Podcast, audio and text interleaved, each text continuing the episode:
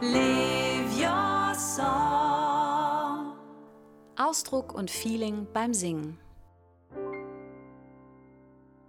Hallo, schön, dass du zuhörst. Ich bin Nicola Materne, Sängerin, Songwriterin und seit über 25 Jahren Vocal Coach im Bereich Pop. In diesem Podcast möchte ich dir Tipps, Ideen und Gedanken mitgeben, die dir dabei helfen können, ausdrucksstark zu singen. Vielleicht bekommst du auch einfach einen positiveren und entspannteren Zugang zum Singen oder neue kreative Ideen. Hallo liebe Zuhörerinnen und Zuhörer, ich bin total froh, weil ich habe heute meinen Freund und Kollegen Thomas Schweins zu Besuch. Hallo Thomas. Hallo Nicola. oh, wie schön, dass ich hier sein darf. Das ist so ein bisschen ungewöhnliche Situation. Wir sitzen hier vor so einem Mikrofon. Normalerweise sitzen wir im Café zusammen oder irgendwo anders und quatschen einfach drauf los. Und jetzt nehmen wir das alles auf und hoffen, dass euch das interessiert. Ähm, warum ich Thomas eingeladen habe, ist, Thomas ist Musicalsänger und Vocal Coach. Ähm, Habe ich deine, deine Berufsbezeichnung so richtig genannt oder würdest du dich anders bezeichnen? Ja, ich glaube, ich bin da durch mehrere Etappen gegangen, wo ich schon öfter mal was anderes gesagt habe. Im Grunde genommen stimmt das. Ich habe Schauspiel, Gesang und Tanz damals studiert. Musical. So. Mhm. Habe aber in dem Job auch wirklich als Schauspieler, als Sänger, als Musicalsänger, ähm, als Operettensänger in verschiedenen Sparten einfach gearbeitet. Und ich glaube, kurz und knapp kann man sagen, ja, Musical-Sänger und Vocal Coach stimmt. das, ist, das ist gut, dann habe ich ja nicht falsch gemacht. Du bist aber auch übrigens Yoga-Lehrer, ne? Stimmt, ja, genau. So die Passion gehört da auch noch mit rein. Ja, wobei Singen und Yoga passt da irgendwie auch, finde ich, gut zusammen. Körperarbeit. Absolut, ja, genau. Singen, genau. Ja. Erzähl doch mal, ähm, deinen beruflichen Werdegang für uns. Du hast ja schon angefangen, hast erzählt, was du studiert hast. Erzähl doch mal ein bisschen so, was du alles schon so gemacht hast. Ich fange dann mal nach dem Studium an, wahrscheinlich. Ist das interessant? Möchtest ja, auf jeden hören? Fall, auf jeden Fall. Das möchten wir alle hören. Super. Ähm, genau, ich habe vier Jahre lang studiert, Schauspiel, Gesang und Tanz und mich haben eigentlich alle drei Sparten interessiert, wobei ich Schauspiel und Gesang schon ein bisschen toller fand. Ähm, Tanz hat dich auch interessiert? Äh, na. oh, ich hoffe, meine Lehrer sind mir nicht böse. Ähm, nein, ich glaube, ich war nicht so der weltberühmteste Tänzer. Also insofern war dann für mich auch zunächst klar, ich möchte erst ins Schauspiel gehen. Also das heißt, ich habe mich an Schauspielhäusern, Staatstheatern damals beworben. Und lustigerweise, wir sind ja hier in Münster, war mein erstes Engagement am Stadttheater Münster. So ähm, nach einem Vorsprechen habe ich mich dann da reingemogelt, wobei damals der Intendant rausgefunden hat, nach dem Vorsprechen, nachdem ich schon den Vertrag angeboten bekommen habe, ach, Sie haben ja gar nicht den Schauspielstudiengang absolviert, sondern den Musical-Studiengang. Ah. Genau, und das war dann ein bisschen unangenehm, äh, weil das irgendwie so ein komischer Einstieg war, so ein bisschen ertappt gefühlt. Was mich dann aber wieder dazu gebracht hat, dass ich nicht nur im Schauspiel eingesetzt wurde, sondern eben auch im Musical. Und immer dann, wenn irgendwo gesungen werden sollte, war dann Thomas gleich am Start und konnte das dann gleich mitmachen. Hast du was, wo hast du denn da so gesungen? Bei welchen Produktionen? Ähm, dadurch, dass im Stadttheater ja immer eine Musicalproduktion im Spielplan läuft, war meine erste Produktion Lacajo voll, der Sohn ähm, Jesus Christ Superstar als Simon Celotis und dann hinterher Cabaret als der wirklich melancholische Schriftsteller. Aha. Genau, das war dann hier in Münster so mein Musical. Ah, und der Schriftsteller, das ist nicht dieses Willkommen, Bienvenue. Leider nicht. Das wäre nee. was für dich gewesen. Ach, ja, genau, das ne? hätte ich viel lieber gespielt, glaube ich. genau, aber ich habe dieses Stück, glaube ich, drei oder vier Mal in meiner Laufbahn gespielt. Ich habe es nie zum Konferencier geschafft. Ich habe dann immer den ähm, ja, genau. Als ich jung war, noch den Schriftsteller und danach habe ich dann den schönen Nazi gespielt. Das war auch super. genau. Das waren die ersten drei Jahre meiner schauspielerischen Laufbahn. Dann bin ich weitergezogen an die Nordsee.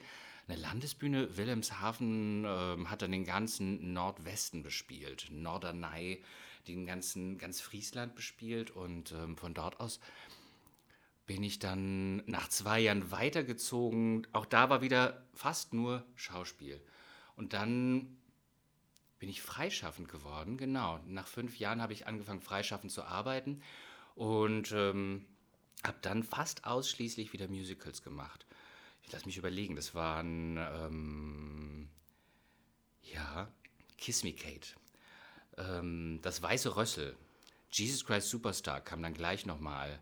Da habe ich dann nochmal Herodes spielen dürfen. Das war auch ganz gut. Ähm, Und ähm, So ein bisschen böser. ein bisschen böser, ein bisschen äh, fieser, aber irgendwie trotzdem auch dadurch sehr, sehr lustig. So, und ich hatte sowieso, also meine Lieblingsrollen waren immer die fiesen, so, die, die finde ich immer sowieso super. Aber dadurch, dass ich auch ein ganz komisches Talent habe, bin ich auch sehr häufig für die Charakterrollen sowieso dann genommen worden. Also insofern, genau. Ähm, Genau, und irgendwie hat sich meine Laufbahn, war das immer so etappenweise, würde ich sagen. Ich habe auch eine Zeit lang in so einem Classic Harmonist, wo wir Comedian Harmonist Songs in einem Konzert gesungen haben. Das heißt, fünf Stimmen mit Klavier. Und das war auch sehr, sehr herausfordernd für mich, dann wirklich mit Sängern zusammenzuarbeiten und ähm, auf diesem Niveau dann nochmal die Stimmen so zu erarbeiten, dass sie dann fünfstimmig und dann alles zusammen. Und insofern bin ich dann mehr und mehr nochmal in diesen gesanglichen Teil nochmal reingewachsen, kann man so sagen, genau. Und als krönenden Abschluss meiner Karriere waren dann einfach zwei Jahre Tanz der Vampire, wo ich dann nochmal in so einer Großproduktion acht Shows die Woche gespielt habe in Stuttgart und Berlin. Ich hatte drei sogenannte Rollen, kann man sagen. Ich war einmal im Gesangsensemble und durfte dann zwei Hauptrollen covern. Das heißt, ich habe in zwei Jahren Gott sei Dank drei verschiedene Parts übernehmen dürfen. Und das war sehr spannend, das war sehr cool. Und dann könnte man ja eigentlich sagen, so jetzt hast du ähm, eigentlich so das Tollste zum Schluss gemacht. Ne? Also, oder sa- sagen wir mal das Erfolgreichste, ne? Äh, da, Ja. die, dieses in Stuttgart und Berlin. Und äh, war das dann nicht so eher so der Gedanke, jetzt ist es gerade so toll, jetzt mache ich weiter, jetzt will ich noch, also noch tollere Musicals machen und noch tollere Rollen. Äh, und du hast dann ja aufgehört, ne? Du hast ja gesagt, das war der krönende Abschluss. Äh, wie, wie kam das, dass du dann gesagt hast, so jetzt höre ich auf mit dem Musical singen? Ja, also es scheint ein bisschen verrückt zu sein, weil es wirklich so war, dass ich so auf dem Höhepunkt der Karriere dann irgendwann gemerkt habe, das war super, das hat total Spaß gemacht, aber es hat auch für mich einen Preis gekostet, dadurch, dass ich wirklich in großen Städten gelebt habe, Stuttgart und Berlin, aber eigentlich mein Zuhause hier in Münster war und das schon seit vielen Jahren, habe ich dann irgendwann gedacht, so, vielleicht brauche ich doch jetzt einen Raum, wo ich ja, mein Zuhause aufbaue. Und ähm, dadurch, dass ich den Höhepunkt meiner Karriere gehabt habe, so gefühlt für mich, ähm, war das auch leicht dann zu sagen, okay, ich habe es geschafft. Ich, äh, das, was ich tun wollte, habe ich so in den letzten 15 Jahren meines Lebens aufgebaut. Und dieser Punkt, wo ich gesagt habe, ich kann mir nichts anderes vorstellen, als auf die Bühne zu gehen, der hat, ist dann gekippt eigentlich, wo ich gesagt habe, dieser Preis, jetzt wieder auf die Bühne zu gehen, ist mir jetzt zu hoch geworden. Und ähm, das war ein unglaublich interessanter Moment. So nicht nur für mich, sondern glaube ich auch für alle Leute in meinem Umfeld, die dann gesagt haben, wie, du hast doch dafür immer so viel Feuer gehabt und Ja, du hast so nur dafür Traum, gelebt. So, ne? ne? Und genau. Ja. Und auf einmal zu sagen, nee, jetzt, jetzt höre ich auf, das war schon wirklich komisch. Ja. Ja. Ja, weil, weil es ist tatsächlich ja so, ich habe ja auch viel zu tun mit Studierenden, also mit jungen Leuten auch, ne, die sich auch auf Castings vorbereiten. Oder auch einfach Leute, die Musical aus Hobby, also äh, aus Spaß singen. Ne? Und das ist immer so der Traum, Musical-Sänger oder Sängerin sein. Ne? Das stellen sich alle immer ganz toll vor ähm, und wollen dafür kämpfen und nehmen dafür ja auch echt viel auf sich, finde ich. Also überhaupt die Ausbildung und das alles und diese ganzen Castings. Das ist ja ein unglaublicher Konkurrenzkampf. Ähm, aber du sagst, es gibt dann auch irgendwann einen Punkt, wo du das Gefühl hattest, das ist mir eigentlich auch zu anstrengend. Hat es auch was zu tun mit diesem Konkurrenzkampf und dem, den Anforderungen, die da ge gefragt sind? Absolut, ja genau. Also das ist wirklich ähm, dadurch, dass man jetzt gerade auch in diesem hohen Musical-Bereich, man muss ja zu jeder Tages- und Nachtzeit bereit sein, den Song, den Ton, den Text genau abzuliefern. In jedem Moment wirklich peng da sein. Ähm, Das ist schwierig, und das ne? ist wirklich schwierig und das bedeutet auch wirklich viel, viel Disziplin. So, das ist äh, ganz spannend. Ähm, auf das, auf die ganzen Schwierigkeiten oder den Druck und so weiter, da möchte ich gern später nochmal zurückkommen, ähm, weil hier geht es ja erstmal um emotionalen Ausdruck. Also die Geschichte eines Songs oder des Songs, den man da gerade singt, zu transportieren, Verbindung mit dem Publikum aufzubauen und so weiter. Und das finde ich jetzt beim Musical nochmal ganz speziell. Den Popsong, den kann ich irgendwie verändern, für mich adaptieren und so weiter. Äh, da möchte ich vielleicht gar nicht unbedingt so klingen wie das Original. Zum Beispiel, wenn ich einen Song von Whitney Houston singe, dann weiß ich, ich kann das auch gar nicht. Dann muss ich eh eine eigene Interpretation finden. Aber wenn du einen Musical-Song singst, dann hast du ja ganz klare Vorgaben durch die Rolle. Ne? Da ist eine Geschichte und da passiert irgendwas und du hast eine bestimmte Rolle. Wie ist das so? Hm, hast du eigentlich, während du da gesungen hast und vielleicht sogar die Menschen irgendwie gepackt hast oder zu Tränen gerührt oder amüsiert hast oder was auch immer. Ne? Du, hast ja, du willst ja auch Gefühle hervorrufen im Musical. Hattest du das Gefühl, dass du dann da selber richtig drin bist? Oder hast du ans Brötchen ge gedacht, was du gleich essen möchtest oder eine Einkaufsliste? also was ist so in deinem Kopf vorgegangen? Okay, also ich spreche jetzt mal ganz gezielt wirklich von diesen zwei Jahren Großproduktion Musical. Ähm, also ich für mich hätte das gar nicht gekonnt. Ich konnte da nicht an Brötchen oder sonst was anderes denken, sondern für mich war das äh, immer schon, wenn ich auf die Bühne gehe, dann bin ich wirklich zu mindestens 90, 95, vielleicht sogar 110 Prozent da auf der Bühne. Klar ist man Mensch und hat irgendwie noch Dinge vorher, nachher einfach zu tun. Aber für mich war das immer wichtig, dass ich den Job wirklich ernst nehme, dass ich da wirklich dann auf der Bühne stehe und auch wenn ich schon zum 300. oder 500. Mal mache, dass es für mich immer wieder neu und frisch ist. Das bedeutet dann für mich dann aber auch, dass ich mich da immer sehr reingebe. Und das war für mich auch wirklich emotional immer sehr, sehr wichtig, dabei zu sein. Ich konnte gar nicht mich so sehr zurücknehmen. Klar, wenn man mal krank ist oder wenn man so ein bisschen schlechter drauf ist, dann hat man eh nicht mehr so ein hohes Level, da muss man vielleicht ein bisschen mehr auf Sicherheit gehen. Aber so im Allgemeinen war für mich immer ein guter Punkt, dass ich ganz vollständig auf die Bühne gehe und die Rollen, die ich da spiele oder singe oder ähm, das, was ich da gerade tue, mit all seiner, mit all seinem Humor vielleicht oder all seiner Dramatik, dass ich das wirklich versuche, so gut es geht, ernst zu nehmen, auf jeden Fall. Ja, und äh, hast du auch den Eindruck, dass es auch Kollegen oder Kolleginnen gab, die äh, da so ein bisschen abgezockt dran gegangen sind, also die da irgendwas erzeugt haben, aber selber völlig äh, abgebrüht waren oder waren das, haben sich da alle so reingegeben? Das war, also ich, ja, das war wirklich, also andere Kollegen, die konnten das wirklich auf Knopfdruck, hatten das, konnten die das abspulen und man hat einfach auch gemerkt, das hat dann viel weniger Kraft gekostet, es war aber auch viel weniger Emotionen dabei. Ähm, und ich hatte das Gefühl, lustigerweise nach unten hin hat sich das überhaupt nicht so transportiert, sondern die Zuschauer haben eigentlich leider fast genauso reagiert, als wenn man wirklich zu 100% da reingegangen ist. Also eigentlich diese in Anführungszeichen Sparversion war genauso effektvoll anscheinend mhm. wie diese emotionale Geschichte. Das heißt, man kann das gar nicht eins zu eins so sagen, äh, dass derjenige, der sich da so reinhängt, irgendwie auch beim Publikum mehr ankommt oder so, sondern dass du halt auch gesehen hast, da sind Kollegen, die äh, tatsächlich hinter der Bühne noch eben sich unterhalten über, wie war es denn gestern Abend oder so und gehen auf die Bühne und machen dann irgendeinen Schma Schmachtfetzen oder sowas. Genau, ja, genau. mhm. genau. Und es funktioniert genauso gut. Genau. Und die können auch diesen Schmacht Nachtfetzen singen und man sieht irgendwie, die können noch zur Bühne links und rechts noch mal kurz mit den Augen blinkeln irgendwie. Das mhm. geht dann auch noch und äh, vorne im Publikum merkt es niemand, weil einfach Licht so stark ist, äh, das Bühnenbild so stark ist, die, die Maske so gut und äh, insofern das, was der Mensch da wirklich macht, fällt dann gar nicht so auf, im Grunde genommen. So, yeah. ist yeah. dann für die Zuschauer äh, ist es so ein Gesamtpaket, habe ich das Gefühl gehabt ich für mich, und es war vielleicht nochmal, weil es extra Kraft gekostet, hattet, äh, gekostet hat, ähm, für mich war das irgendwie gar nicht möglich. Ich konnte da gar nicht so kalt irgendwie auf die Bühne gehen und das einfach nur so abliefern. Mhm. Also mein Motor war dann immer auch diese, diese, die Emotion oder diese Geschichte dahinter, die ich einfach als Schauspieler dann wieder erzählen wollte. Ich glaube, das war einfach dann wieder der schauspielerische Hintergrund, der mich dann dazu gebracht hat, einfach mehr so aus mir herauszuspielen und da wurde das auch immer herzuholen.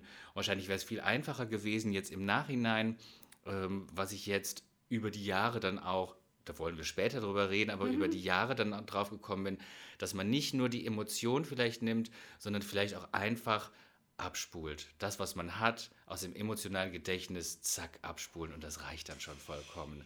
Ja. Aber ähm, du hattest ja vorhin, und jetzt versuche ich mal mich wieder zurückzuerinnern, wie du diese Frage eingeleitet hast. Ähm, da hattest du ja über Musical und ähm, wie hattest du diese, das, das war sehr interessant. Weißt du noch diese, diese Eingangsfrage? Ja, dass, dass ähm, man beim Musical über die Rolle ja auch eine, eine, eine, Vorgabe bekommt. Ja, genau.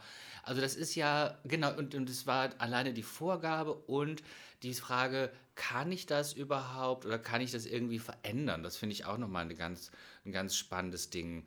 Ähm, gerade wenn man jetzt in so eine Großproduktion einsteigt, dann wird schon ganz klar bei der Audition geguckt, ähm, klappt das, Größe, Stimmfarbe, Stimmumfang, ähm, ist das alles da oder muss man das erst erarbeiten, dann kommt man erst gar nicht rein irgendwie so. Oder? Das heißt, man muss schon genau das schon in der Audition zeigen, wirklich, damit die sagen, aha, der hat das, zack, und dann nehmen wir das. Das ist relativ mhm. einfach. Ähm, ich habe auch da damals als Schauspieler immer gedacht, ich gehe da hin und die sehen schon, dass ich das kann, dann kann man das erarbeiten. Vollkommener Blödsinn. Also mhm. das hätte ich mir viel einfacher machen können damals, wenn ich das damals, glaube ich, sofort kapiert hätte. Es geht da nicht wirklich darum, sich das zu erarbeiten. So, aber ich finde das Schöne daran, diese Emotionalität, diese Songs kann man sich ja alle ähm, erarbeiten. Ja. Und das habe ich einfach im Studium noch anders erlebt. Zum Beispiel, ähm, da sind wir wirklich mit schauspielerischen Übungen dran gegangen und haben gefragt, äh, woher kommt die Rolle, wer ist diese Person, was hat die vor, was ist die Motivation? Und ähm, wo will das Ganze hin, was könnte in zehn Jahren sein, was war vor zehn Jahren. So, das heißt, diese ganzen Fragen und ähm, sich dann wirklich da rein zu begeben in einen Song, das als eine Art Monolog zu sehen und dann auch zu gucken, vielleicht kommen die Töne dann auch viel leichter oder anders, wenn man da mehr über die Emotion geht das ist manchmal in so einer Großproduktion gar nicht gefragt. So, das heißt, da hat man einfach die Technik, mhm. da hat mhm. man den Ton, ähm, da macht man noch eine schöne Mimik dazu, vielleicht noch eine schöne Geste. Wenn man die Möglichkeit hat, das zu erfinden, ist das schön. Wenn man in einem Musical drinsteckt, wo wirklich diese Geste schon vor 20 Jahren so war, kann man das sowieso nicht mehr verändern. Das heißt, man muss ja. das einfach wie diese Schablone nehmen, lernen, zu dem und dem Takt auf dem und dem Track stehen, den Arm zu dem und dem Ton so, die Augen so und so. Und dann ist es eine ganze Choreografie sozusagen, aber da ist dann keinerlei künstlerische Freiheit mehr drin. Hm. Ja, ich meine, das ist natürlich vielleicht auch eine Form von Professionalität. Äh, und man muss es vielleicht nicht ganz so böse abspulen nennen, sondern ja. vielleicht ist es auch irgendwie, was du auch, wie du das genannt hast, das emotionale Gedächtnis. Also, dass ja. man vielleicht das einmal irgendwie gelernt hat, wie man das antriggert sozusagen. Und dann äh, kann man das dann so auf Knopfdruck abliefern. Wobei ich finde, ich finde trotzdem, es gibt einen, einen kleinen Unterschied. Also, ähm, ich finde trotzdem, es macht einen Unterschied, ob ich da stehe und, und es gibt ja so eine Art von Abgezocktheit auch, dass man so denkt oder dass dann Leute da stehen und denken, ach scheiße, ich stehe hier schon und habe es eben schon gesungen und ich würde viel lieber, hm, hm, hm. also so eine Art von Abgezocktheit. Mhm. Und dann äh, stehe ich da und, und, und, und präsentiere da meine Rolle. Oder ich versuche zumindest noch auch für mich selbst, also es ist ja auch für einen selber irgendwie schön, äh, nicht ganz so wie so ein dahin zu gehen, wie als wenn man im Lager arbeitet und Sachen aufstapelt, sondern eben diesen künstlerisch-emotionalen Teil da immer noch drin zu behalten, oder? Also sonst ist es so fad und macht doch auch irgendwann keinen Spaß mehr. Ja, ähm, also es sollte auch überhaupt nicht negativ klingen, also gar nicht. Ich finde, es ist eine hohe Kunst. Ich finde, das ist wirklich eine hohe Kunst, all das in dem Moment so abzuliefern, dass es alles da ist. Das heißt, dass wirklich der Song da ist, dass die Töne da sind, dass der, äh, der Text da ist, dass die Mimik stimmt, dass der Track stimmt, dass die Choreografie da ist. Das ist super. Das ist also wirklich, finde ich, eine ganz, ganz hohe Kunst eine hohe Disziplin, die man aufbringen muss. Um all diese Sachen wirklich miteinander zu kombinieren. Das ist ganz klar so. Ähm, das wollte ich nur noch mal nachschieben. Mhm. Ja, also nicht, dass sich das so negativ anhört und ich sage, ich bin da total frustriert. Das ist etwas, ähm, glaube ich, was man lernen darf einfach in diesem Job. Und das ist aber auch eine Faszination. Mhm. So. Ähm, selbst manche Leute waren da noch unterfordert und mussten dann irgendwie noch, keine Ahnung, Einkaufslisten währenddessen, dass sie diesen Song gesungen haben, ähm, der gar nicht so leicht ist, äh, dann noch überlegt haben, was kaufe ich denn gleich nach der Show ein? So, mhm. ja. Ähm, das gibt's auch. Und das ist, finde ich, grandios, so, ohne dass der Zuschauer das mitkriegt. Ja? Das heißt, der ist immer noch zu Tränen gerührt und lacht oder keine Ahnung, was für eine Emotion dahinter mhm. steht. Aber das gibt's eben. Aber ich finde das im Grunde äh, eigentlich beim Popgesang auch gar nicht so anders. Also wenn ich, ich habe dann auch das Gefühl, wenn ich das wirklich schaffe, ähm, alles auf den Punkt zu bringen in dem Moment. Da wechselt man ja, da hat man zwar keine Rolle in dem Sinn, aber du hast ja trotzdem einen Song, der ist traurig, dann kommt wieder ein fröhlicher Song. Du hast ja unterschiedliche Emotionen in unterschiedlichen Songs.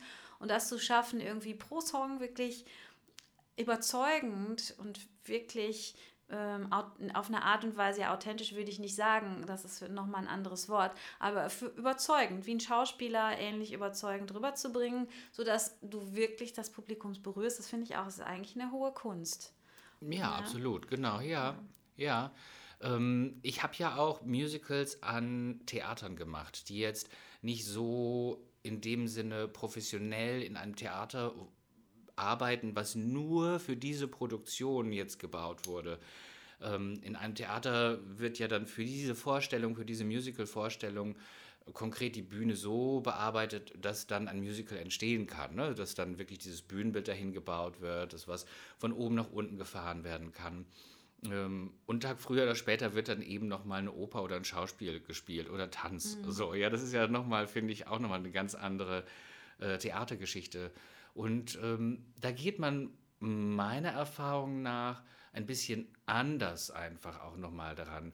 Da hat man wirklich, glaube ich, nochmal mehr diesen künstlerischen Aspekt da drin. Da sind dann auch Regisseure, die vielleicht jetzt nicht nur über den Effekt gehen, den so ein großes Musical natürlich hat da kostet eine Karte natürlich auch 150 bis 200 Euro, mhm. äh, wenn man da mal reingeht. Ja, das heißt, da muss auch wirklich was geboten werden. So. Und es ist nicht auch so, dass das dann bei den großen Produktionen, also ganz großen Produktionen teilweise sogar die Vorgaben kommen, meinetwegen aus dem Originalland, dann gibt es das irgendwo in äh, Amerika, am Broadway wurde es gespielt und dann gibt es viel stärkere Vorgaben noch, wie das zu inszeniert werden muss als ja, es, ich muss die, es muss die gleiche, es muss die gleiche ne? Inszenierung sein. Also ja. da gibt es gar keine Möglichkeit, da wirklich was zu erarbeiten, sondern da muss man sich erarbeiten, dass man diese Produktion, so wie sie mal vor 20 Jahren in Amerika war, genau so kopiert. Mhm. Also genau mit der gleichen Gestik, Mimik.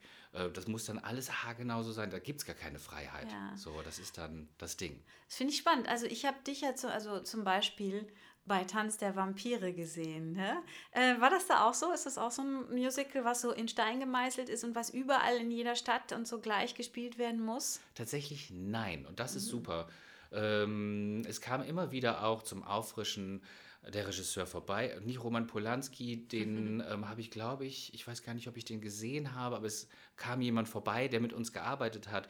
Und der hat dieses Musical wirklich immer wieder frisch gehalten und hat Szenen auch ein bisschen geändert. Das heißt, man konnte dann wirklich mal in eine andere Facette reingehen, damit es nicht so langweilig wird. Und das mhm. war, war sehr, sehr schön. Das hat viel Spaß gemacht, mhm. da wirklich in, an der Rolle weiterzuarbeiten, auch über die Jahre hinaus so wirklich nochmal andere Facetten reinzubringen. Ja, das, und das ist ja, glaube ich, auch das, was, was ich auch meinte, so mit dem lebendig halten. Ja, ne? Dass es genau. nie ganz so wird, wie ich könnte jetzt genauso gut auch äh, irgendwo was putzen oder, äh, oder so, sondern wirklich, der, dass es eine Kunst bleibt oder eine emotionale Kunst auch bleibt. Ja, ne? genau, genau. Ähm, und du hast ja auch schon ein bisschen was erzählt, dass du in deinem Studium ja ähm, Schauspieltechniken auch gelernt hast, ne? Genau, ja. Ähm, kannst du das mal so beschreiben? Gab es da irgendwie was, was dir besonders gelegen hat? Also bist du eher so körperlich? Also hast du viele Emotionen dadurch auch bei dir selber hervorrufst, indem du in, über den Körper gehst? Oder hast du eine bestimmte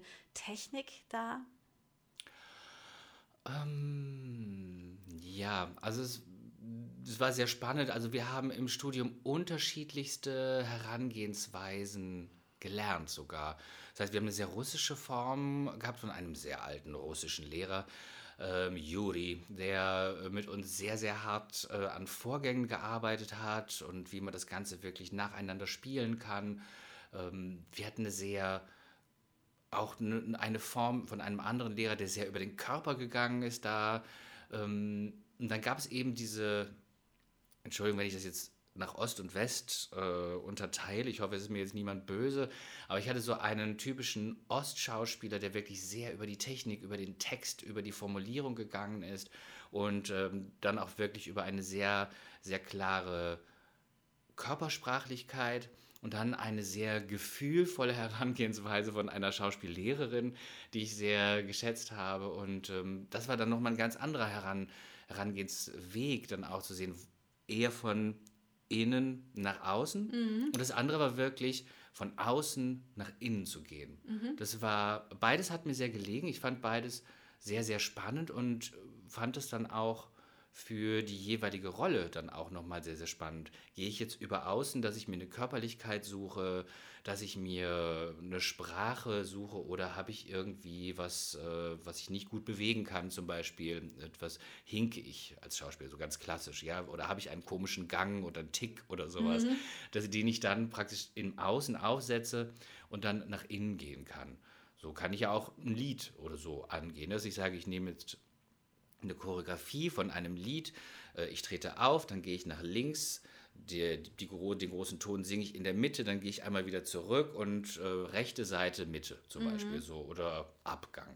so, ja, oder ich finde es auch so, so musikbezogen manchmal. Ne? Also ich finde zum Beispiel, wenn man so richtig einen ganz krassen Rocksong singen will, da mhm. ist ja auch, das ist ja auch auf eine Art fast wie eine Rolle, ne? Ja. Also ich bin jetzt in, ich habe 100.000 Energievolt in mir und meinetwegen sing, sing irgendwas Hasserfülltes und meine Stimme soll kratzen und ich will wirklich äh, das rüberbringen, dann muss ich ja auch sehr körperlich werden, ne? Ich finde das ganz, also fast nicht möglich einen krassen Rocksong zu singen, ohne körperlich zu werden. Dieses Gesicht, ja. die Mimik, die Augen, der ganze Körper, die müssen mitmachen. Und dann gibt es aber andere Songs, finde ich, die eher so wie Erzählungen sind, wo man dann vielleicht eher auch in der Geschichte drin ist. Ne? Mhm, auch ja. so wie verschiedene Rollen fast. Ne? Ja. Mhm. Ich habe ja am Anfang gesagt, äh, dass ich das mit dem Tanzen irgendwie gar nicht so toll fand. Aber für mich hat zum Beispiel dieses Studium dadurch, dass ich so viel getanzt habe und dass so viel Körperarbeit dabei war, hat mir das nochmal über diese vier Jahre Studium wirklich ein weiteres Handwerkszeug mit auf den Weg gegeben, dass ich wirklich körperlich auch viel an die Rollen herangehen konnte. Und das war, war wirklich eine gute Sache, alleine was von Körperspannung zu lernen, Körperbeherrschung, mhm.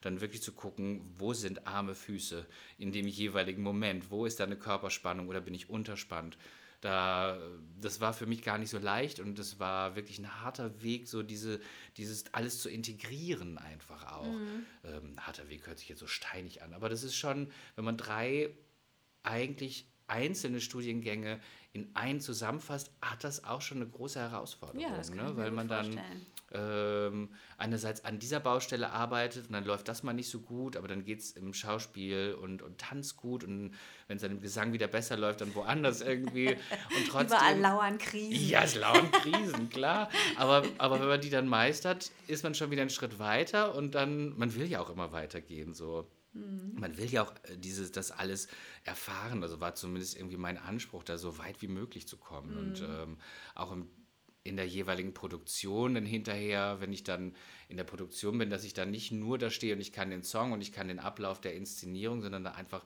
da auch noch mehr reinzugehen. Eigentlich hatte ich immer in jeder Vorstellung auch, die ich gespielt habe, die Vorstellung, dass wirklich so gut es geht, in jedem Moment immer neu nochmal zu erleben, dass das nicht eben nicht abgespult wird, ja, sondern ja. dass das wirklich so aus dem Moment herauskommt. Das ist nicht immer der leichteste Weg, mhm. so, ähm, aber für mich war das so eine Form von Authentizität, einfach auch auf der Bühne, um ja. die zu erreichen. Es gibt andere Wege, ähm, überhaupt kein Problem, aber ich mag diesen emotionalen Weg einfach sehr. So.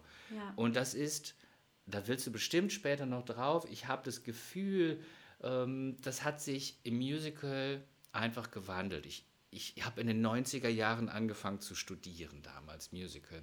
Da war gesangstechnisch noch eine ganz andere, also ich nenne es mal eine ganz andere Methodik oder Technik da. Es gab einfach noch nicht diese, diese Techniken, die man heute kennt, diese ausgefeilten Techniken. Man hat eine gewisse Vorstellung gehabt, es kam alles noch aus Amerika rüber.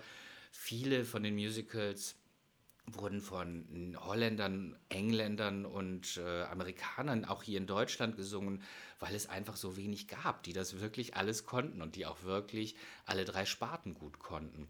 Das hat sich in den letzten Jahren in Deutschland sehr, sehr verändert. Also da ist viel, viel dazugelernt worden in allen Sparten. Hm, ich habe damals in Essen an der Volkwang, mittlerweile Universität der Künste, damals noch Volkwang Hochschule, ähm, studiert und es war ein sehr schauspiellastiger Studiengang.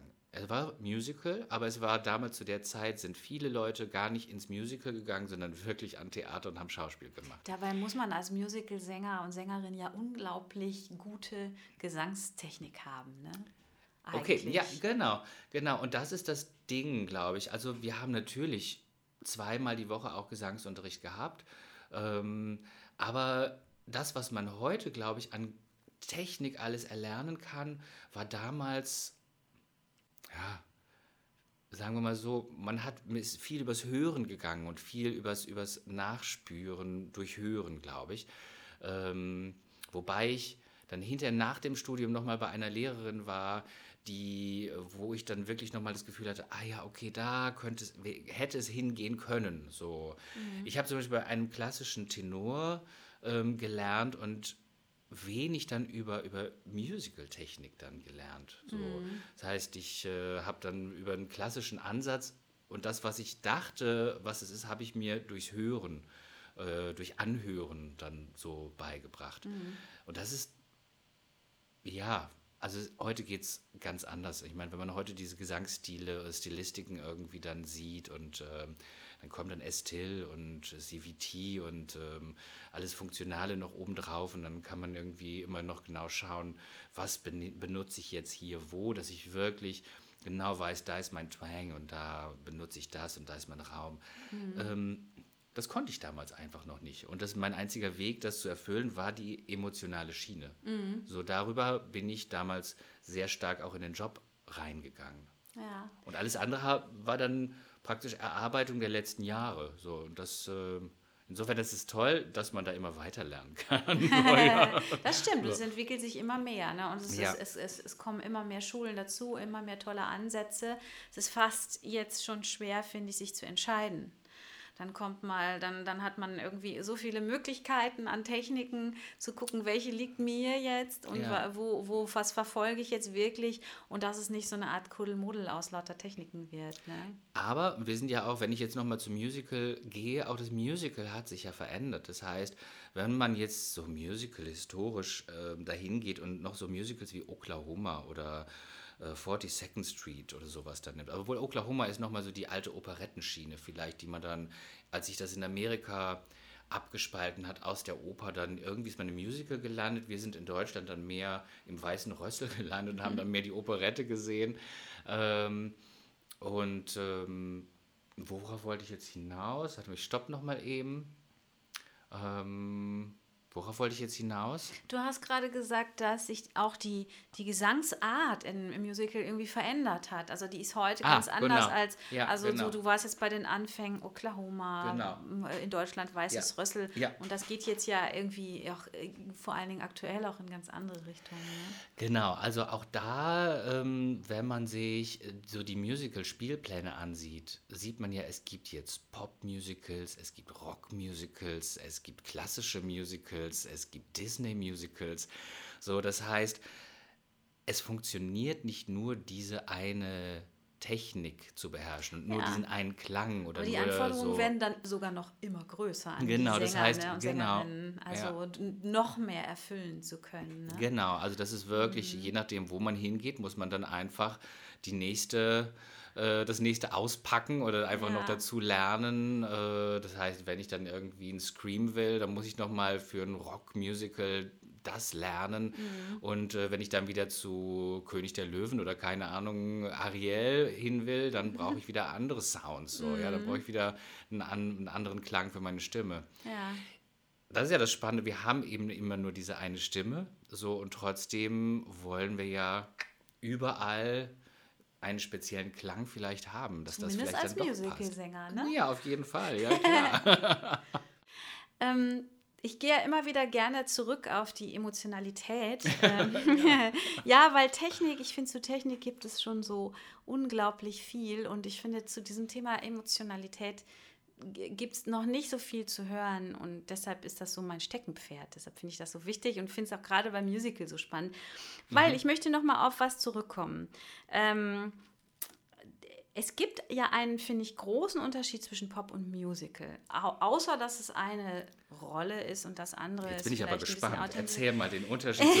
Ich glaube, was, was ein ganz großer Unterschied ist, ist auch, dass du natürlich auf einer Bühne stehst mm, ähm, und ein bisschen immer alles größer als das Leben machst. Das ist ja so ähnlich, wie man auf, wenn man auf einer Theaterbühne steht. Häufig, ja, dann, dann, dann, dann äh, wird, lacht man nicht haha, sondern man dann damit es auch der in der letzten Reihe hören kann. Also, ich weiß jetzt nicht, ob es gut vorgemacht ist. Doch, es war super. Super, ne? äh, und ich habe beim Musical, ich hab, muss zugeben, ich habe noch nicht so viele Musical in meinem Leben gesehen, aber da habe ich mir das Gefühl, alles ist ein bisschen größer als das Leben.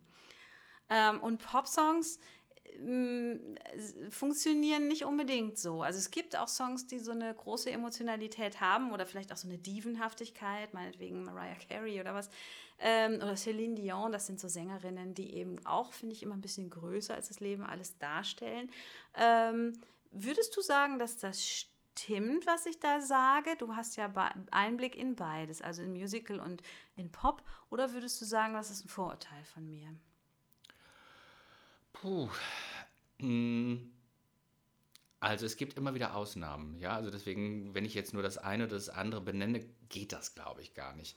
Punkt eins, was ich auf jeden Fall sagen würde, ist, alles im Musical ist ein bisschen mehr, ähm, ein bisschen größer. So, wenn man alleine schon, das war für mich immer so ein, ein wichtiger Satz, im Musical ist die Musik, weil der gesprochene Text nicht mehr ausreicht.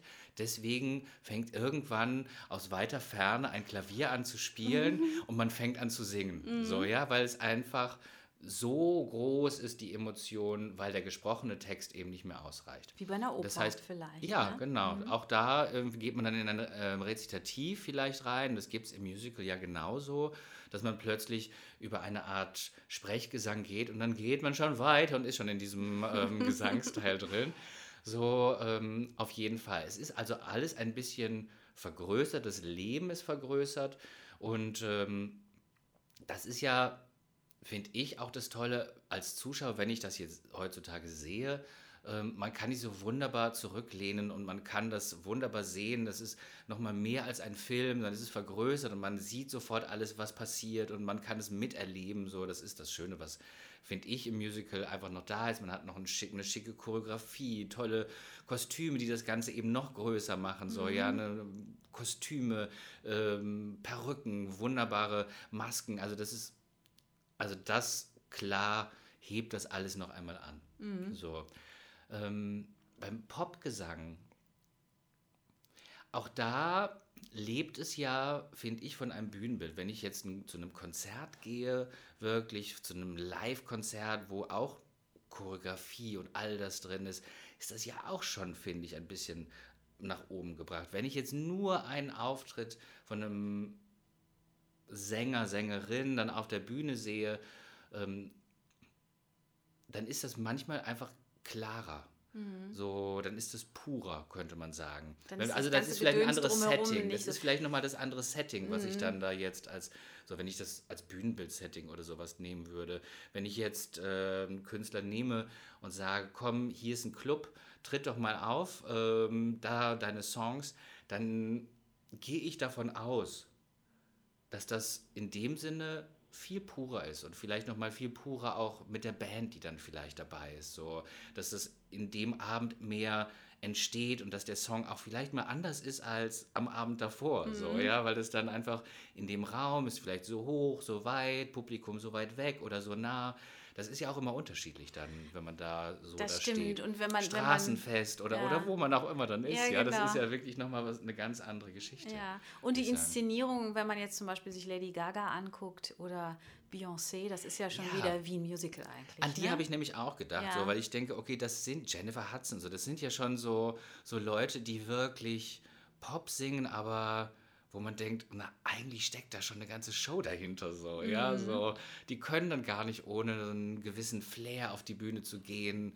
Da ist dann schon große Inszenierung einfach dabei. Mhm. So. Genau, und bei Pop, es gibt zumindest bestimmte Pop-Arten, wo das fast schon verpönt ist, ne? Ja, genau. Also, wo, ich kenne das auch ähm, als Vorwurf, dass man dann zum Beispiel was singt und denkt, man hat das jetzt total emotional gesungen und dann äh, irgendwie Leute, zum Beispiel im Studio, mir mir sagen, also das war jetzt echt ein bisschen zu viel Musical. Also sobald dann eine Nummer zu viel Vibrato drin ja, ist ja. oder bestimmte Sachen, die sehr dynamisch sind oder so, und dann ist das manchmal auch in bestimmten Stilrichtungen verpönt. Ne? Dann, das darf man dann ja. da eigentlich nicht machen. Aber das ist ganz lustig, weil also Schauspieler über Musicaldarsteller ja genau das Gleiche sagen. Ja, mhm. das ist ja dann auch, wenn es ein bisschen zu sehr aus dem Genre herausgeht oder ein bisschen zu viel wird, dann ist man ja gleich schon wieder in der nächsten Schublade und sagt, ja, das ist aber schon ein bisschen viel Musical jetzt hier. Also ist ja mhm. alles ein bisschen drüber und, und, spielen können die Leute ja sowieso nicht. Also mhm. authentisch mhm. spielen geht ja gar nicht, weil die immer ein drüber sind. Also ist ja gar nicht das, was man wirklich haben möchte. Mhm. Und das ist gerade das Spannende, vielleicht auch nochmal zum Popgesang. Vielleicht will man das in dem Moment ja auch gar nicht. Mhm. Sondern man will so seinen ganz eigenen Weg finden, dann ja auch. So. Und man möchte dann auch gar nicht diesen ganz puren Grundkünstler spielen, sondern man möchte dann vielleicht mal auf eine andere, andere Art und Weise was, was zeigen, was über, übertrieben ist dann auch. Mhm. Ja? Und ähm, es muss ja auch nicht jedem gefallen, das ist ja das Schöne auch daran, Ja, das oder? stimmt, genau. Es gibt ja auch Leute, die lieben Musical und pilgern zu jedem Musical ja, und andere, die genau. es einfach nicht mögen, weil es einfach ein bestimmter Stil ist oder eine bestimmte Richtung. Ne? Aber was ich interessant finde als, als Essenz, was ich bei dir raushöre, ähm, ist, dass du gesagt hast, trotzdem ist dir das immer wichtig gewesen, emotional zu sein. Also dass das sozusagen für dich auch so die eine ganz wichtige Grund oder eine ganz wichtige eine Basis war für dich fürs Singen, äh, dass es einfach ein Gefühlstransport ist. Also ohne geht's gar nicht. Ohne geht's ohne gar geht's nicht. Gar nicht. Ja. Ähm, ich, ich sag's nochmal, auch wenn das heute nicht darum geht, natürlich, diese ganze Technik ist super. Und man muss aber dann auch wieder gucken, dass wenn ich die Emotion habe, dass die Emotion die Technik nicht kaputt macht und umgekehrt, ja, mhm. dass ich, wenn ich dann die Technik total gut beherrsche und alles läuft super, dann muss ich ja trotzdem irgendwie was transportieren. Ich muss ja trotzdem die Leute erreichen, weil nur mit einem schönen Ton ähm, rührt es mein Herz nicht so. Das heißt, mir wird es einfach schnell langweilig. Mhm. Das heißt, ich brauche diese, diese, ja, diesen emotionalen Stupser dann immer wieder auch so. Alleine, wenn, wenn ich erreicht werden will, aber auch wenn ich versuche zu erreichen, dass ich dann wirklich gucke, wo in mir oder wo hole ich das jetzt gerade her? Mhm. Ähm, was ist das für eine Emotion? Ähm, kann ich die benennen? Kann ich die spüren? Wo in meinem Körper spüre ich die? Mhm. Und ähm, na, da gibt es ja so unterschiedlichste Sachen, aber über Spiegelneuronen weiß man ja, das geht schon irgendwie bei dem anderen auch rein. Vielleicht nicht an die gleiche Stelle, die ich spüre. Das muss ja auch gar nicht sein. Aber im Endeffekt erreicht es die Person ja auch und irgendwas spürt die. So ja. irgendwie eine Emotion. Und meine Erfahrung, oder ich gehe da von mir aus einfach, ähm, erst dann wird es für mich interessant. So, dann höre ich zu, dann spüre ich was, dann dann will ich mehr haben vielleicht. Oder ich, ich denke, boah, auf keinen Fall mehr, aber trotzdem interessiert es mich. So, ja, so, dass da diese Faszination aufgebaut ist. Und das ist einfach, glaube ich, immer wieder schön über die Emotionen auch wieder mehr von sich zu erfahren. So alleine als Zuhörender sondern als Zuhörende vielleicht, so, ja, ähm, oder eben auch als, als Darstellerin, so dass man sagen kann, okay, ich, ich versuche jetzt in mir was zu erzeugen, damit ich mein, mein, mein Auditorium irgendwie noch besser erreichen kann, Mhm. damit die mir mehr folgen können, damit die sehen, ah, okay, äh, das und das passiert gerade mit dem so, ohne dass ich das jetzt mit einer großen Geste andeute, sondern das kommt wirklich aus dem Inneren dann heraus. Das ist etwas, was ich dann transportiere über, und das geht dann in die Musik, das geht in den Ton, das geht in den Refrain rein und ähm, für mich ist es ganz schön zu sehen, dass ich zum Beispiel zwei Refrains ja in einem ganz anderen Kontext hört sich ganz unterschiedlich an, wenn ich das eine wütend und das andere traurig singe oder glücklich, verliebt und das andere irgendwie wütend, äh, eifersüchtig. Keine Ahnung, was da so verschiedenste Emotionen ja machen Ja, können. und das ne? ist ja auch, auch denke ich mal, das, was du auch äh, neben Technik mit deinen Sch- Gesangsschüler und Schülerinnen äh, erarbeitest, ne? Hoffentlich, hoffentlich kommt es Ja. so an, weil das ist mir ein wichtiger Ja, Aspekt. ist ein wichtiger Aspekt, Genau, ne? ja. genau. Ähm, da, das führt mich noch zu was anderem.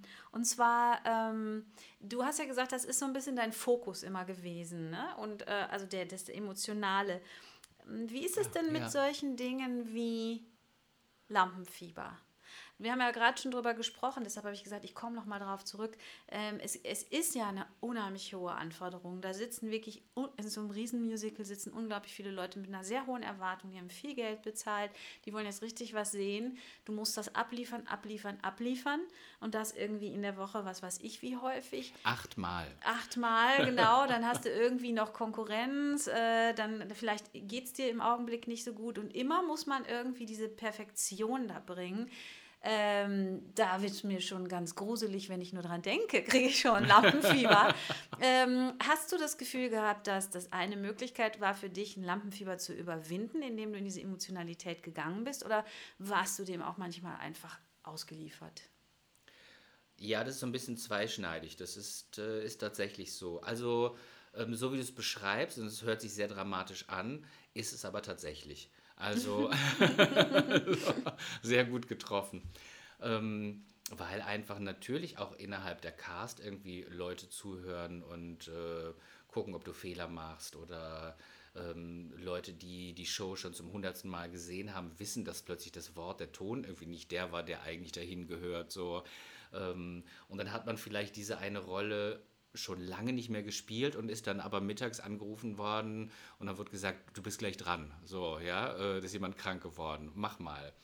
Oder man spielt schon zum 20. Mal und denkt, boah, eigentlich kann ich gar nicht mehr. Ich, ich weiß schon gar nicht mehr, wo vorne und hinten ist. Habe ich dieses Lied heute schon gesungen oder gar nicht? Und das, das macht alles irgendwie schon sehr, sehr rappelig und sehr nervös. Ähm, dann hilft es manchmal, die Emotionalität zurückzunehmen. Ah, also nicht. Also dann nicht noch mehr reinzugehen, Ja, okay, sondern mm. wirklich dann zu sagen, okay, wo bin ich gerade, wer bin ich gerade, da mehr diese Klarheit dann zu Also haben. mehr wie so in, in die Kopfseite zu Ja, gehen. genau, genau. Und wenn die klar ist, dann kann ich auch wieder emotional spielen. So. Aber dann, wie häufig bin ich dann wirklich vor dem ersten Auftritt da gewesen und dachte, oh Gott, wie war der erste Satz, wie war der, erste, der Satz danach, der Satz danach und dann zu sagen, das ist alles da, das ist alles schon so oft abgeliefert worden hier. Denk nur an den ersten Satz und dann kommt das so. Ja, weil ich dann wirklich so Gedanken Oh ja, hatte, wie an Text welcher Stelle, an welcher Mhm. Stelle war denn nochmal dieser, dieser Satz so. Und ähm, ich weiß ihn nicht mehr, ich weiß ihn nicht mehr, ich weiß ihn nicht mehr. So, diese, Mhm. diese, äh, diese, und dann leichte Panikattacken schon zu kriegen, wo man denkt so, ich kann gar nicht raus, ich kann gar nicht raus. Mein Kollege oder, das war wirklich, war da alles da. Insofern, für mich war dann immer klar, so der Gedanke, Thomas, egal was passiert, ähm, du hast es schon so oft geliefert, in dem Moment wird es da sein. Und das ist auch meist so gewesen. Ja, das so auf die Professionalität sozusagen sich genau. berufen. Also, ja, das ist, und das ist so dieses emotionale Gedächtnis, ja zu sagen, äh, wenn ich an dem und dem Punkt bin, auch in der Inszenierung und an dem und dem Ort, dann fällt es mir ein, ich muss es jetzt nicht wissen. Ja, ich muss aufhören, jetzt die Kontrolle irgendwie über 90 Minuten oder, oder wie auch immer jetzt zu haben, sondern ich gehe jetzt raus, ich weiß den ersten Satz, ich weiß, was ich anhabe und los geht's einfach so. Ja, Das ist, so. finde ich, spannend, weil ähm, natürlich jeder weiß, dass auch, auch Schauspieler und Sänger und so Lampenfieber haben, aber trotzdem äh, irgendwie lässt man sich dann doch immer wieder von dieser Inszenierung so mitnehmen und denkt, ach, die machen das hier total souverän. Ne? Aber zu wissen, was da, dass da auch echt viel, viel Stress dahinter sitzt. Ne? Ja, also ich glaube, es gibt auch unterschiedlichste Formen von Lampenfieber. Also es gibt ja dieses Lampenfieber, was man bei einer Premiere hat, zum Beispiel. Ähm, man geht das erste Mal richtig vor Publikum raus. Was sind mir da für Patzer passiert tatsächlich dann auch? so, weil normalerweise kennt man das alles, aber man ist dann einfach ähm, so unlocker manchmal und undurchlässig, weil man so nervös ist, dass da auch schon mal wirklich was schiefgehen kann. Das sind dann so Premierenpatzer, finde ich. Und dann geht man in die zweite Vorstellung und dann ist dieser Druck, den man dann hat von diesem Lampenfieber-Premiere, der ist dann schon fast wieder unterspannt, weil man dann irgendwie äh, dann erst richtig anfängt zu spielen. Aber in der Premiere, finde ich, hat man dann diese Nervosität, die dann wirklich auch noch so sehr viel Druck manchmal hat. Finde ich, kann man, kann man häufig beobachten. Das ist nicht nur bei mir so, hoffe ich. Ähm, und danach wird es schon wieder leichter. Und dann gibt es aber immer noch dieses Lampenfieber. Dann hat man es vielleicht schon zehnmal gespielt ähm, und man merkt irgendwie, oh, heute ist vielleicht gar nicht so der Tag. So, mhm. ja, und ich muss mich aber jetzt irgendwie da hochbringen oder ich hab, äh, bin irgendwie selber sehr emotional und ich muss aber runterkommen, mhm. damit ich auf diese Bühne komme. Das, das gibt es ja auch, dass man dann sagt, okay, wie schaffe ich das jetzt irgendwie? So, wie kriege ich das jetzt in den Griff? Mhm. Ähm, und da muss man eben auch gucken, okay, einfach ein bisschen in der Gasse stehen, atmen Füße spüren, Körper spüren, summen und dann auch wieder darauf vertrauen, dass eigentlich, wenn man gut geprobt hat, dass man rausgehen kann und mhm. dann eigentlich die Bühnensituation einen schon wieder empfängt und dann geht es dann schon wieder den Weg. Weil man hat ja mhm. geprobt, man hat ja, man hat ja eine gewisse Basis, auf der man aufbauen kann. Also das ist auch so, finde ich, sowas, eine, eine Nervosität, die man haben kann. Mhm. So. Aber du hast, hast schon dann das Gefühl, eher so, du bist über so die Möglichkeit gegangen, dass du als Thomas versucht hast, dich sozusagen über mentale Sprüche wie ich bin professionell oder das wird jetzt schon weitergehen, ich weiß den ersten Satz oder auch du als Thomas hast dann geatmet sozusagen. Ne? Ähm, genau, genau. Aber was dann natürlich auch hilft, und das ist das Ding, wenn man nervös ist, man kann es ja nicht wegmachen, ja. Das mhm. ist ja alles da. So, man hat irgendwie dann so ein Grummeln im Bauch oder die Knie zittern oder man merkt, ich kann gar nicht atmen, aber ich muss doch gleich den Ton singen. Mhm. Äh, dann habe ich es auch einfach benutzt. Ja, dann musste ich einfach rausgehen und habe einfach diese Nervosität oder auch dieses Level von Emotionen einfach mit auf die Bühne genommen. Und dann war das einfach auch Teil des Abends. Das ist ja auch ein Adrenalin, so, ne? Genau. Das, das einen auch zu Leistungen bringt. Und das war ne? auch gut. Das war manchmal mhm. super, dass das da war. Das war sehr überraschend, ähm, weil es nochmal eine ganz andere, ja, eine ganz andere Form von Darstellung plötzlich mhm. gebracht hat. So ein Adrenalin, so, wow, da bin ich. So, zack mhm. und los geht's hier. Ja, so.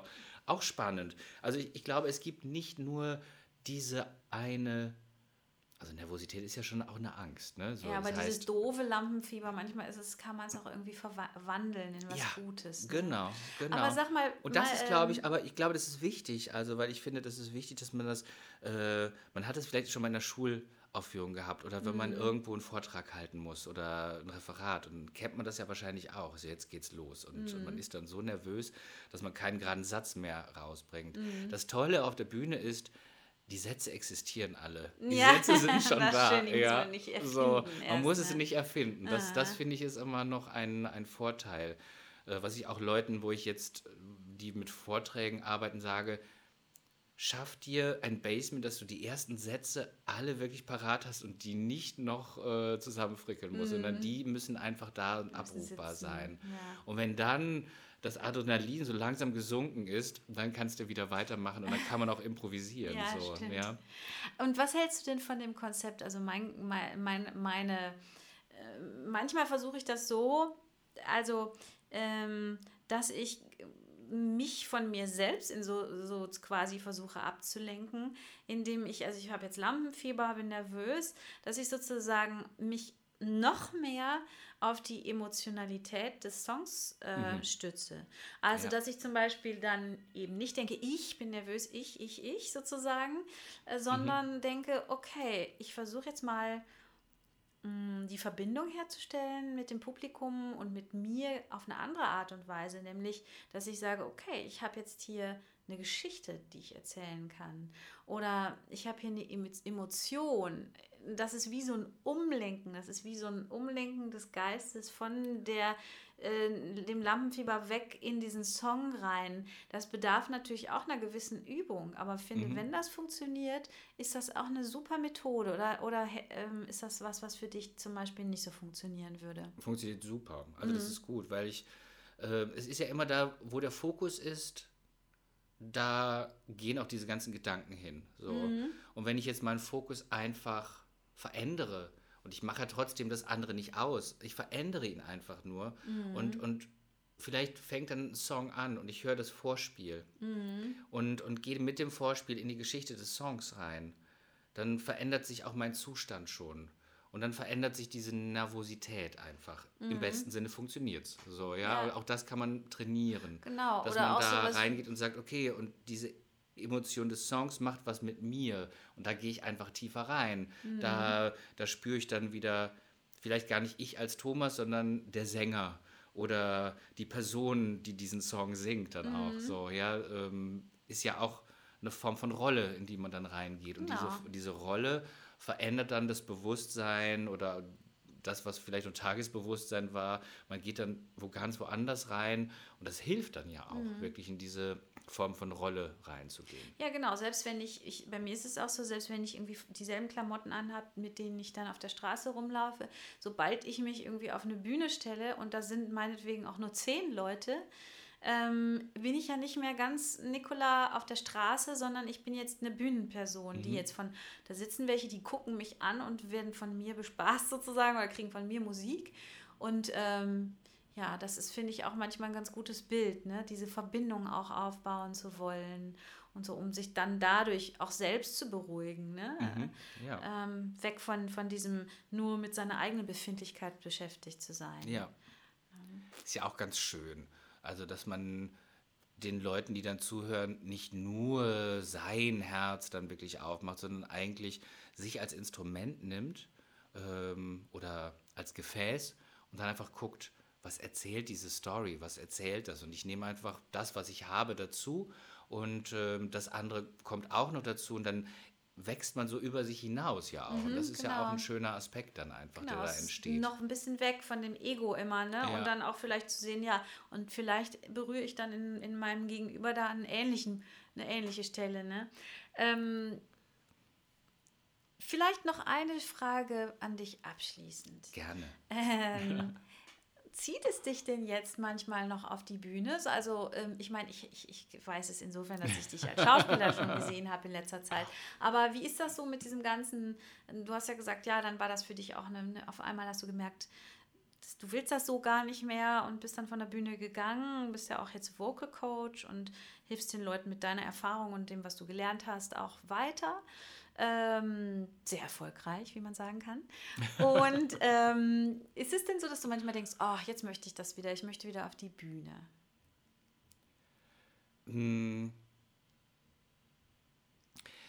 Ah, Das ist eine spannende Frage, die, ähm, die mich auch immer wieder beschäftigt. Ähm, aber tatsächlich ist für mich die Bühnenzeit beendet. So, in dem Sinne. Ähm, das war eine Phase in meinem Leben. Ich bin aber trotzdem tief in meinem Herzen ein Künstler. So.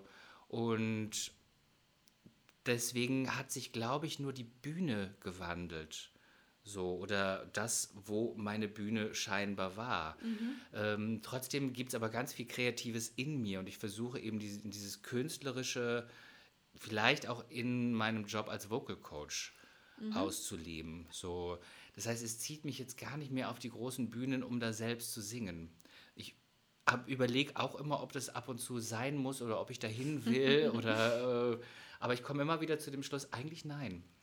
Ja, okay. Vielleicht gibt es ja auch dann wieder, dass du dich selbst überrascht in irgendein paar, ein paar Jahren und denkst auf einmal doch jetzt doch wieder, ne? Das weiß Genau, man ja nie. genau. Aber Ja. im Augenblick, und das mit dem Künstlerischen finde ich ja auch ganz interessant, dass auch pädagogisch Arbeiten nicht unbedingt unkünstlerisch ist, ne? sondern du hilfst ja auch anderen oder bist auch bist mit anderen Menschen dann beschäftigt, etwas Kreatives zu erschaffen. Ne? Ja, genau, genau. So ein bisschen so, als wenn ein Schauspieler von der Bühne abtritt und Regisseur wird, so ein bisschen. Mhm. Also da sagt man ja auch nicht, jetzt ist er kein Künstler mehr, so, sondern er erschafft dann einfach nur auf, auf einer anderen Ebene wieder etwas. So. Und ähm, wenn man dann im Unterricht vielleicht sieht, aus dem Menschen und diesem Song ist jetzt irgendwie was entstanden, was geworden, dann finde ich das manchmal so bühnenreif, dann ist es schon perfekt gewesen. So. Und äh, für die Person, glaube ich, auch spürbar dann im Unterricht, da ist was passiert, da ist etwas entstanden. Ja. So. Sehr schön, das ist doch ein schönes Abschlusswort. ähm, also ähm, ich finde das so spannend eigentlich, Kate, könnte mit dir jetzt noch stundenlang weiter quatschen. Einfach auch, weil ich ja selber sowas nie gemacht habe, ne? Musical äh, zu singen und das natürlich auch bewundere. Ähm, und dieses ganze Drumherum irgendwie total spannend finde. Da könnte man noch viel mehr drüber reden. Ich habe das ja jetzt so ein bisschen gelenkt in die Richtung, ne? weil es geht ja bei Live Your Song geht es immer um, äh, um eben den emotionalen Ausdruck. Aber ich finde, du hast sehr, sehr, sehr viel spannende Sachen in, äh, erzählt.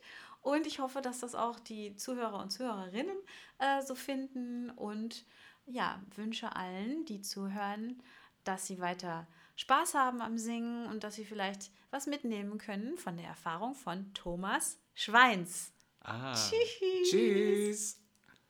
Danke fürs Zuhören. Live your song. Ausdruck und Feeling beim Singen.